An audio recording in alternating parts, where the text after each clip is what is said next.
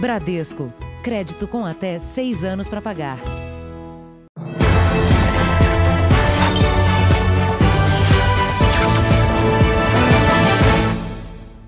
Olá, boa noite. Boa noite e cuidado. Tem gente comprando de empresas de fachada que parecem sérias, mas só existem nas redes sociais. As vítimas mais recentes são pessoas que encomendaram roupas, pagaram direitinho, mas jamais receberam qualquer produto. Anúncios de roupas nas redes sociais chamaram a atenção desta copeira. Desempregada, ela resolveu comprar calças e shorts para revender pagou, mas não recebeu os produtos. Comprei short jeans, calça jeans e uns conjuntinhos de saia e blusas. Só que quando eu vi, não, a, a encomenda não chegou. Ela tentou falar com a vendedora e percebeu que tinha caído num golpe. Tentei pelo meu número, que ela já tinha, aí ela me bloqueou. Jéssica conta que também foi enganada. O prejuízo passou de mil reais. Eu já sabia que existia esses tipos de golpe da, da internet. Então eu procurei tomar todos os cuidados, pesquisei bastante sobre ela e não encontrei nada duvidoso. Tudo CNPJ, tudo direitinho. Só que depois eu fui descobrindo que nada pertencia a ela. Tudo era forjado, tudo era falsificado. Os golpistas costumam agir sempre da mesma forma postam anúncios nas redes sociais de produtos que não existem. Criam até comentários de clientes supostamente satisfeitos. Depois, conquistam a confiança do comprador por trocas de mensagens e pedem que o dinheiro seja depositado em uma conta de pessoa física. Na grande parte das vezes, o fraudador utiliza laranjas, terceiros, ele pega uma conta emprestada de um familiar e depois ele pega e obtém de alguma forma esse dinheiro de volta. Então, é realmente difícil chegar no efetivo responsável do fraudador. A orientação é procurar a polícia, reunir provas das conversas e dos anúncios falsos. Este advogado também recomenda desconfiar de ofertas tentadoras, especialmente nas redes sociais. O fraudador utiliza muitas vezes como isca o preço, né? Ele não, como ele não vai entregar nada, ele põe o preço que ele quiser. Se o preço estiver com uma margem muito diferente do mercado em geral, isso também é para suspeitar, né? A gente quando tem que também abrir o olho para essa atenção. Veja agora outros destaques do dia. Polícia procura quarto suspeito da tentativa de extorsão a empresário. Homem é morto após ter celular roubado. Estado de São Paulo entra na fase verde da flexibilização. Presidente Bolsonaro diz que auxílio emergencial é pouco para quem recebe e muito para a União. Alta de alimentos eleva a inflação de setembro.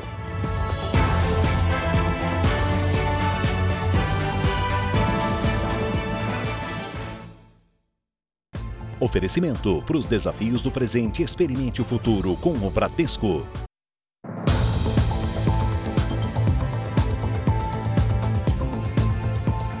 Corregedoria da Polícia Civil de São Paulo quer identificar o informante que teria ajudado três investigadores numa tentativa de extorsão a um empresário. O caso aconteceu em Mogi das Cruzes, na Grande São Paulo. A denúncia do Núcleo de Jornalismo Investigativo da Record TV foi exibida na segunda-feira aqui no JR. Os três policiais civis suspeitos de extorquir dinheiro de um empresário estão sendo investigados pela Corregedoria. Todos trabalham nesta delegacia em São Paulo. São eles Marcos Antônio Ferreira, Adriano Gomes de Oliveira e Marcelo Alegria Zequinelli, que nesta imagem pula o muro da casa do denunciante. Os investigadores cumpriam um mandado de busca e apreensão em nome de outra pessoa.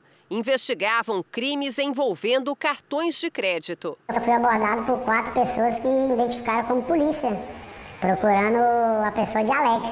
Um olhou pro outro e balançou a cabeça que eu não era o Alex ali. E todo momento ele falando que a casa tinha caído. A Corregedoria da Polícia Civil quer saber agora quem seria o quarto envolvido no caso.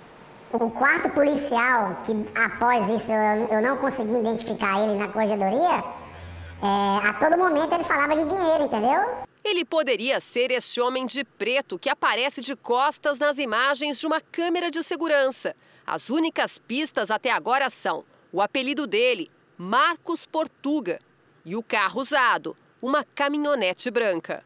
O empresário disse à corregedoria que Marcos Portuga poderia ser um informante da polícia, no jargão popular conhecido como ganso ou X9. Ganso é um sujeito que atua junto na hora que tem acerto. Vai ser extorquido alguém. Então eles chamam um ganso para ajudar e esse ganso fica com uma pequena parcela. A Corregedoria da Polícia Civil tem até 30 dias para concluir as investigações. Mas o prazo pode ser prorrogado caso seja necessário analisar mais provas. As imagens das câmeras de segurança e as ligações telefônicas vão passar por perícia. E um delegado requisitou comprovante dos bens do empresário, que teriam sido levados pelos policiais civis. O investigador Marcos Antônio Ferreira, identificado no processo, já foi punido numa outra investigação. Em novembro de 2004, Marcos Antônio trabalhava como carcereiro. Ele foi negligente na fuga de três presos e acabou suspenso por dez dias. Uma das provas apresentadas para tentar revelar a suposta tentativa de extorsão são essas imagens do dia 24 de agosto. Num posto de combustíveis a caminho da delegacia, o empresário teria pago para encher o tanque da viatura. E depois de ficar com os policiais civis por 12 horas, aceitou pagar 31 mil reais para ser solto, como mostra este recibo. Mas o dinheiro não foi transferido pelo advogado no dia seguinte como havia sido combinado. Deixando bem claro que assim, ele, ele não queria pagar porque ele não deve, tá? Desde o princípio o que ele fez ali foi assim, é, inexigibilidade de conduta diversa. Ele tinha que sair dali. O empresário foi condenado ano passado a quatro anos e dez meses de prisão. Os policiais civis podem ter usado esse histórico criminal para tentar extorquir dele até 650 mil reais. Com o... era 150 mais para inteirar 500. Então, se os caras querem juntar, pode juntar. Só que tem que tirar a nossa mão combinado, que foi 650 mil. Até a denúncia ser exibida no Jornal da Record na segunda-feira, o empresário e o advogado dele recebiam ameaças de morte. Recentemente agora ficou um carro 32 minutos na minha casa. Quando eu liguei para a polícia militar 190, o carro já saiu em, em alta velocidade. É um crime grave, muito provavelmente levará à prisão. E é o que a gente espera, que seja feita a justiça por conta do modo deliberado que eles agiram. A polícia apreendeu fuzis e submetralhadoras em um sítio no interior do Amazonas. O armamento estava escondido debaixo de uma pia no sítio de um narcotraficante preso na primeira fase da operação. Pistolas, espingardas, submetralhadoras e fuzis desmontados, alguns ainda lacrados. O Departamento de Combate ao Crime Organizado investiga agora se as armas eram para uso da quadrilha ou parte de alguma negociação. É uma organização enxuta, ele não confiava em muita gente, todos estão presos, todos têm uma função específica. As investigações vão continuar para saber para onde essas armas seriam vendidas, para onde iriam. Segundo a Polícia Civil, as 20 armas pertenciam ao grupo liderado por Gilson Matos Rodrigues, preso no fim de setembro. Junto com ele foram apreendidas 6 toneladas de drogas, carros de luxo e 3 milhões de reais. As investigações apontam que ele trazia cocaína e maconha da Colômbia para abastecer o Nordeste e Sudeste do país. Após a prisão dos líderes da quadrilha e da apreensão do patrimônio dos suspeitos, a Polícia Civil do Amazonas agora vai pedir autorização da Justiça para que as armas apreendidas sejam utilizadas pelos policiais no combate ao crime foi a maior operação que o Amazonas já pôde presenciar. E agora nós conseguimos tirar de circulação das ruas essa quantidade efetiva de armamento. O Rio Grande do Sul tem registrado altos índices de feminicídio. E durante a pandemia, as mulheres se tornaram mais vulneráveis à violência doméstica. Um casamento de 20 anos que terminou em tragédia em Caçapava do Sul, na região central do estado. Luciane Machado foi morta a tiros por Adão Marques, que depois se matou. O próprio contexto dos fatos já mostra uma, uma situação ali de que ocorreu um descontrole, mata a ex-companheira e depois se mata. Esse foi o terceiro caso, só esta semana, aqui no Rio Grande do Sul. Em Lagoa Vermelha, no norte gaúcho, Roselene Oliveira foi assassinada com um tiro no pescoço. O acusado é o companheiro dela. 14 horas depois de fugir, ele se apresentou à polícia. No depoimento, ficou todo o tempo em silêncio, assinou um documento e foi liberado. Um outro feminicídio foi registrado na cidade de Barracão, também no norte do estado, quase na divisa com Santa Catarina. Patrick Zotti, de 24 anos, é o principal suspeito da morte de Liliane Lopes Marques, que tinha 29. O casal desapareceu no último fim de semana. O corpo dela já foi encontrado ainda não há sinais dele. A gente não descarta que haja sim, que ele tenha é, se desfazido do corpo e procurado fuga, tendo fugindo para algum lugar que a gente não sabe ainda. De janeiro a agosto deste ano, 57 mulheres foram mortas no estado. Vamos aos números de hoje da pandemia de coronavírus no Brasil. Segundo o Ministério da Saúde, o país tem 5 milhões 55 mil 888 casos de Covid-19. São 149.639 mortos. Foram 682 registros de mortes nas últimas 24 horas. Também entre ontem e hoje, 19.031 pessoas se recuperaram. No total, já são 4 milhões 433.595 pacientes curados e 472.654 seguem em acompanhamento. A Grande São Paulo e mais cinco regiões do estado entram na fase verde do plano de reabertura da economia. A flexibilização acompanha uma melhora nos índices da pandemia. Nesta fase, teatros, cinemas poderão reabrir. A fase mais próxima do voltar ao conhecido normal chegou para quase 80% da população do estado. A Grande São Paulo e as regiões de Campinas, Baixada Santista, Taubaté, Sorocaba e Piracicaba apresentaram avanços e passaram da fase amarela para verde. Apenas Barretos regrediu. Na fase verde, a capacidade de ocupação do comércio, shoppings e setor de serviços, como academias e salões de beleza, passa de 40% para 60% e o horário de funcionamento foi estendido para até 12 horas. O setor cultural foi o mais impactado na cidade de São Paulo, já que tudo permaneceu fechado desde março deste ano. A receita caiu drasticamente, mesmo entre aqueles que fizeram atividades virtuais durante a pandemia. A realidade agora é buscar formas de como atrair o cliente com a mensagem de que aqui é um ambiente seguro. Neste tradicional cinema de São Paulo, a diretora executiva explica que na compra de um lugar, todos os assentos em volta serão bloqueados. Se você vier junto com alguém, você consegue na mesma compra selecionar a cadeira uma ao lado da outra, mas ainda assim as cadeiras em volta serão bloqueadas. Em cada sala tem uma ocupação máxima de 60%. O governo também disse hoje que já estuda critérios para a última fase, a azul, mais próxima da normalidade. Um dos critérios da fase azul é se tiver disponibilidade de vacina e toda a população estiver vacinada. E outro critério é se tiver um número de casos bem baixo, com repercussão muito pequena para a sociedade. Estudos revelaram que os anticorpos de pessoas infectadas pelo coronavírus permanecem no organismo por até três meses. As pesquisas publicadas na revista Science encontraram anticorpos na saliva e no sangue de pacientes curados da Covid-19.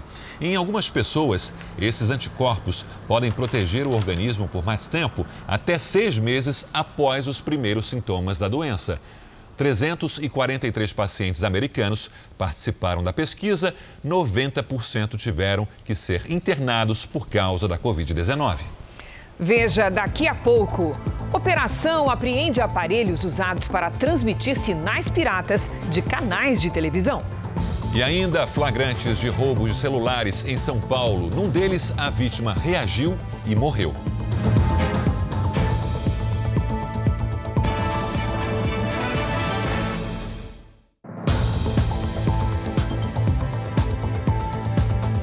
Presidente Bolsonaro voltou a afirmar que o auxílio emergencial não é para sempre. Foi durante compromissos na Ilha do Marajó, no Pará. No primeiro compromisso do dia, o presidente conheceu uma agência flutuante da Caixa Econômica Federal, que atende todas as cidades do arquipélago do Marajó. Na embarcação, ele conversou com ribeirinhos. Depois, o presidente, a primeira-dama e os ministros plantaram uma árvore para marcar o lançamento de uma campanha de reflorestamento. É um exemplo para a Europa seguir. Em seguida, o compromisso foi no Complexo Esportivo de Breves. No evento, a ministra da Mulher, da Família e dos Direitos Humanos, Damares Alves, anunciou a liberação de recursos para a segunda etapa do programa Abrace Marajó, que tem como objetivo combater a prostituição infantil e o tráfico de drogas. Já está orçado um bilhão de reais para o Marajó. Aqui no ginásio de esportes, o presidente Jair Bolsonaro se reuniu com vários moradores e ribeirinhos da região. Durante o discurso, o presidente falou sobre o auxílio emergencial. O auxílio emergencial não é para sempre. Tenho isso na cabeça. É o momento, até porque é caro demais para a União. É pouco até para quem recebe, reconheço, mas é caro demais para a União. Depois do Pará, São Paulo. O presidente passa o fim de semana no Forte dos Andradas, no Guarujá. Vamos ao vivo com a repórter Fernanda Burger. Boa noite, Fernanda. Boa noite. O presidente chegou à cidade do litoral de São Paulo perto das seis da tarde, ainda na capital paulista. Antes de embarcar no helicóptero presidencial, ele cumprimentou admiradores. Esta é a quinta vez que Bolsonaro se hospeda aqui no Forte dos Andradas. A última foi em fevereiro. Como é uma viagem de descanso, não há agenda oficial. Cristina, Sérgio. Obrigada, Fernanda. A reaproximação entre o ministro da Economia, Paulo Guedes, e o presidente da Câmara, Rodrigo Maia, pode desenrolar a discussão da reforma tributária. Essa é a análise de lideranças do Congresso. Na pauta do encontro, a preocupação que tem tomado conta da equipe econômica, a manutenção do teto de gastos. Com o recente alinhamento de Guedes com o presidente da Câmara, Rodrigo Maia, a pauta fiscal ganhou mais força e pode começar a caminhar. A avaliação entre as lideranças do Congresso é que essa união Guedes-Maia é pontual, mas importante porque ambos defendem a mesma tese de que é preciso acabar com as gastanças desenfreadas. A expectativa é que esse canal de diálogo entre os dois possa diminuir as divergências em relação à reforma tributária. No pacote de reformas, a administrativa, que também tem o apoio de Maia, deve começar a ser discutida no final de outubro, quando a comissão especial será instalada. Nós agradecemos também a esse funcionalismo público que nós queremos justamente é, equipar melhor para é, os serviços públicos futuros. A Frente Parlamentar Mista em Defesa da Reforma Administrativa defende que sejam incluídos na proposta, além do poder legislativo, os poderes judiciário e executivo e que as mudanças alcancem também servidores atuais, o que Rodrigo Maia discorda. Nós temos já muita experiência nesse tema. Se nós formos enfrentar os direitos, o direito adquirido, nós vamos ter, seremos, tra seremos travados no judiciário e não vai andar nem o futuro e não, nem vamos resolver o passado. Veja a seguir: inflação registra maior alta para o mês de setembro em 17 anos. E também, e também, Faculdade de Medicina investiga professor que usou máscara preta para simular conversa com paciente do SUS.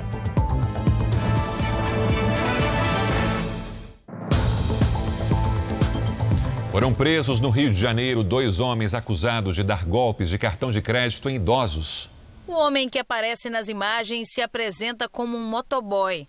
Usa crachá do banco e uniforme, mas na verdade, segundo a polícia, é um golpista. Ele e outro suspeito, ambos de São Paulo, foram presos em um hotel de luxo na zona sul do Rio. A dupla teria enganado uma idosa de 63 anos. O golpe do cartão de crédito já teria sido aplicado em pelo menos 40 pessoas. Uma delas teve mais de 70 mil reais de prejuízo. Pelo telefone, os criminosos fingem estar falando de uma central de segurança do banco.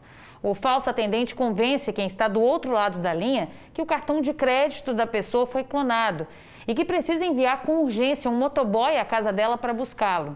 A vítima ainda é orientada a cortar o cartão, mas manter o chip, com a desculpa de que passaria por uma perícia. O prejuízo começa quando o cartão é entregue junto com a senha ao falso motoboy. Minutos após, os criminosos faziam diversos saques, compras na internet, compras em mercado, com esses cartões que a vítima entregava.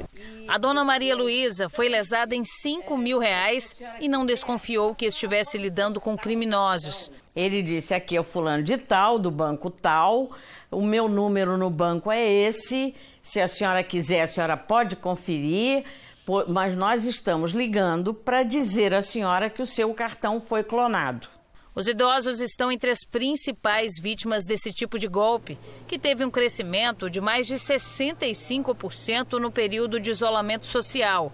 Os dados são da Federação Brasileira dos Bancos. Se você está com seu cartão e você tem é, consciência de que é, você não usou indevidamente, então você pode ficar tranquilo, o banco não vai entrar em contato. Quem entra em contato realmente é o fraudador que quer capturar suas informações. Ainda no Rio, a polícia fez a maior apreensão da história de equipamentos para acesso clandestino a canais de televisão. Durante a operação, foram encontrados mais de 60 mil aparelhos que são usados para transmitir sinais piratas de TV a cabo. Os equipamentos violam direitos autorais de produtores. O prejuízo para a organização criminosa foi avaliado em 50 milhões de reais.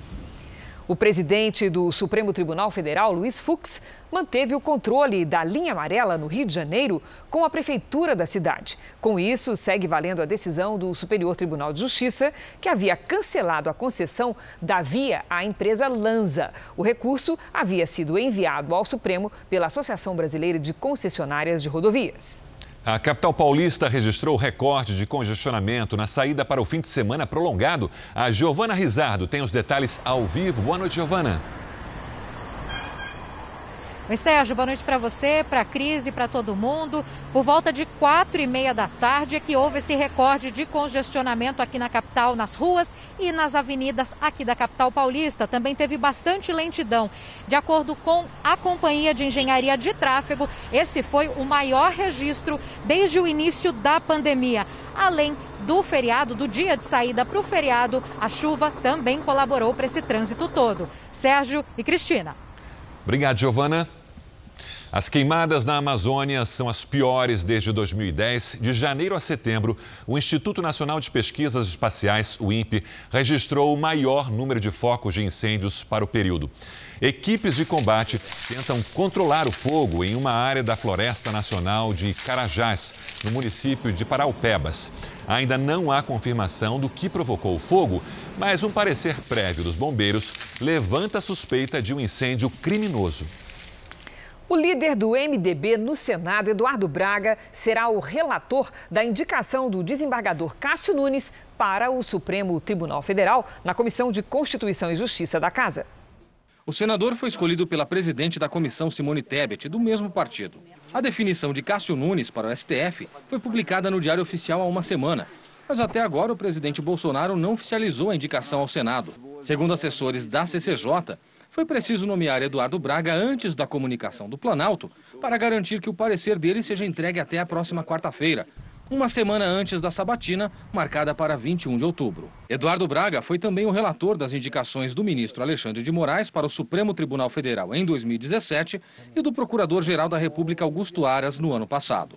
Cássio Nunes faz as últimas articulações para ser aprovado com folga no Senado.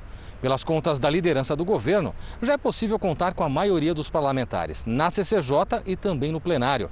As duas votações serão no mesmo dia.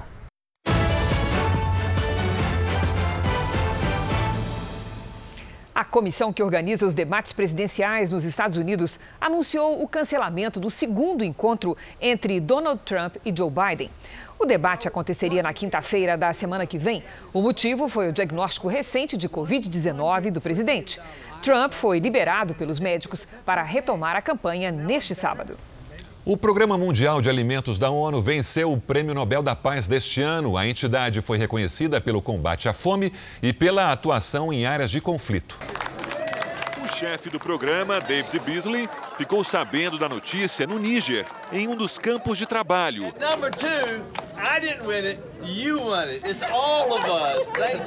A maior agência humanitária de combate à fome do mundo ajuda quase 100 milhões de pessoas em mais de 80 países todos os anos.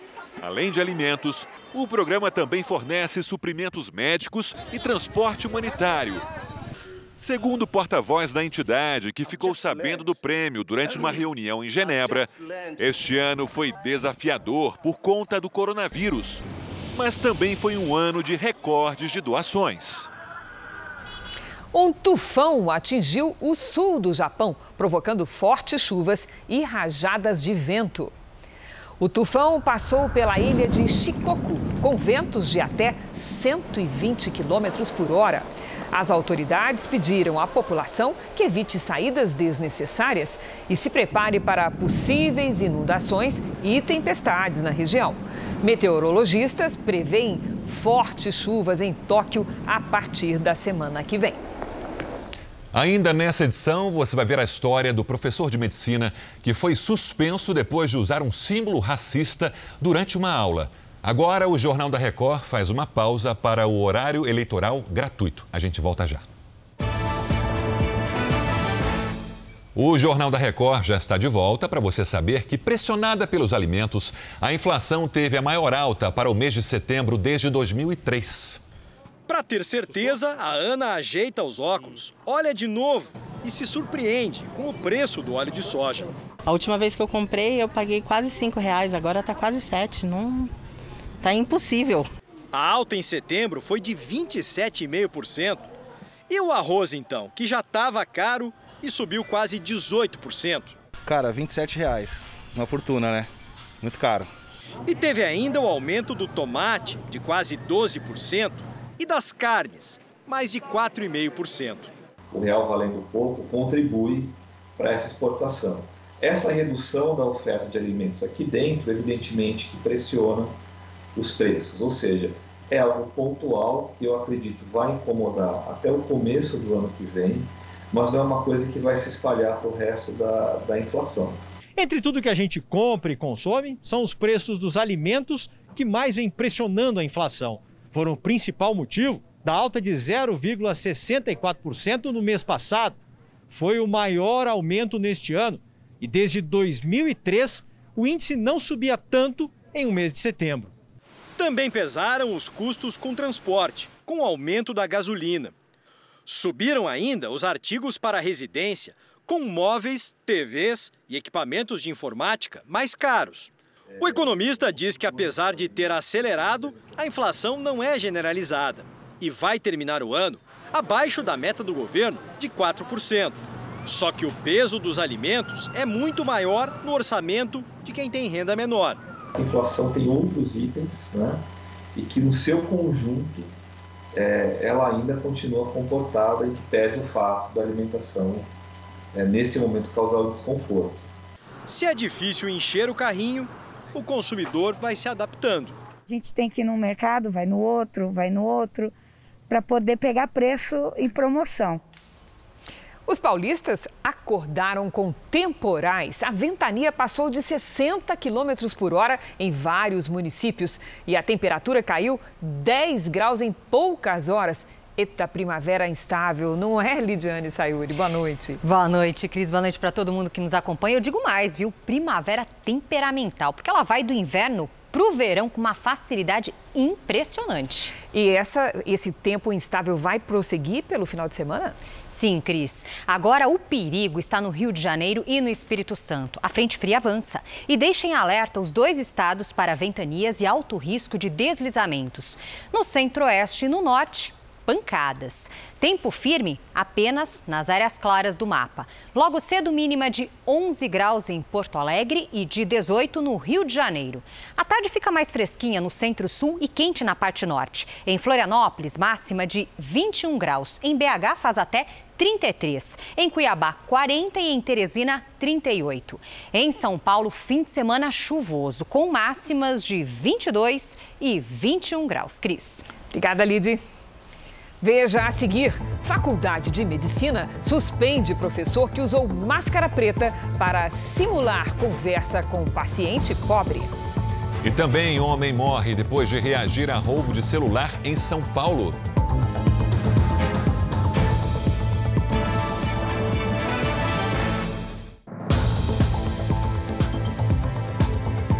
Em São Paulo, câmeras de segurança flagraram dois roubos de celulares. Um deles terminou com a morte da vítima. São dois assaltos parecidos, com diferença de minutos entre um e outro e no mesmo bairro da zona leste de São Paulo. No primeiro, um rapaz conversa com uma mulher na rua. Um carro para e o ladrão desce armado. Ele pega o celular e foge no veículo. O segundo foi fatal. A vítima estava neste restaurante quando recebeu uma ligação e saiu para conversar do lado de fora. Na rua, ele é surpreendido pelo que parecem ser o mesmo veículo e o mesmo assaltante. O criminoso rouba o celular e atira a queima-roupa. A vítima, José Raimundo Soares, de 51 anos, volta cambaleando para dentro do bar e cai no salão. Pelo que deu a entender, acho que ele não quis entregar o celular. No primeiro semestre do ano, por causa do isolamento social, os roubos de celular tiveram uma queda de quase 40% em comparação ao mesmo período do ano passado. Apesar da redução, os números continuam altos e mostram o tamanho do problema. Quase 70 mil aparelhos foram roubados no estado de São Paulo entre janeiro e junho. E é possível acabar com esse mercado usando recursos tecnológicos disponíveis. Basta a operadora exigir o registro do e-mail, torná-lo fácil no processo de compra e uso do, do aparelho, e no momento em que o, o, o aparelho é roubado, que esse registro tenha efetividade e que possa ajudar a desligar o aparelho da rede, tornando esse aparelho inútil para quem compra. Em nota, a Secretaria de Segurança Pública de São Paulo diz desconhecer a pesquisa e que o registro do e-mail foi implementado em 2015, possibilitando o bloqueio automático de celulares roubados junto às operadoras. Uma faculdade de medicina em São Paulo abriu sindicância para apurar o comportamento de um professor durante uma aula. Ele usou uma máscara preta para mostrar como seria a conversa com uma paciente do Sistema Único de Saúde. Em uma aula virtual, o professor tentou retratar uma paciente pobre e supostamente ignorante. Eu não como essas comidas de fraco daqui do sul, não, sabe? Eu não como, não. Como comida de macho, de mulher macho. Já tá entendendo? A denúncia feita por alunos foi levada à direção da Faculdade de Ciências Médicas da Santa Casa de São Paulo. Pintar o rosto de preto o chamado blackface foi popularizado pelo cinema dos Estados Unidos há mais de um século. Os negros ainda viviam segregados, mas apareciam na tela representados por atores e atrizes brancos com o rosto pintado e sempre sorridentes e felizes. Também era uma forma de acalmar o público branco, porque os negros eram tidos como uma ameaça, especialmente as mulheres brancas. Hoje, o blackface é visto como racista por repetir uma prática inaceitável. No filme mudo O Nascimento de uma Nação, a organização racista Ku Klux Klan foi celebrada e atores brancos com o rosto pintado aparecem como subhumanos e primitivos. Retratar é, justamente essa imbecilidade que o negro não conseguiria dela se livrar, não é? E no seu conjunto a desumanização que é, estipulava, olha, o negro não merece sequer essas preocupações e sequer esse, essa atenção, porque nem humano ele é. A faculdade abriu sindicância e suspendeu o professor. O centro acadêmico que representa os alunos pediu que haja formação antirracista para toda a faculdade. Ronald Sérgio Palota Filho disse em nota que usou a máscara como encenação porque não sabia o que era blackface. Ele pediu desculpas. O Jornal da Record termina aqui. A edição de hoje na íntegra e também a nossa versão em podcast estão no Play Plus e em todas as nossas plataformas digitais. E à meia-noite e meia tem mais Jornal da Record. Fique agora com a novela Amor Sem Igual. Boa noite e ótimo fim de semana para você. Boa noite e até domingo no Câmera Record.